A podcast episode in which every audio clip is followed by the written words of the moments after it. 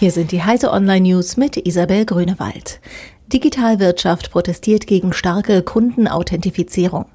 Laut einem Entwurf der Europäischen Bankenaufsichtsbehörde sollen sich Online-Käufer bei Transaktionen von über 30 Euro künftig mit einem Passwort, einer Zahlungskarte oder per Fingerabdruck ausweisen müssen.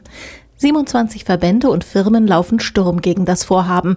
Das Bündnis warnt in einem Brandbrief vor einer Überregulierung und großen Hindernissen für den E-Commerce.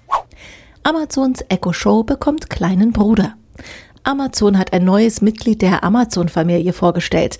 Der Echo Spot kommt ein wenig wie ein smarter Wecker daher, kann aber viel mehr. Wie der größere Echo Show ist der Spot mit Touchscreen und Kamera ausgerüstet und lässt sich über die Sprachassistentin Alexa steuern. Vor allem kann man aber über die Geräte Videotelefonate führen und sich auf dem Display Videos vorspielen lassen.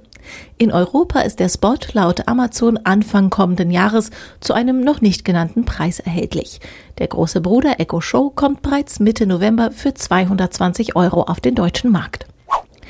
iOS 11 Update mit Haken. Apple hat bereits ein erstes Update für sein neues Mobilbetriebssystem vorgelegt.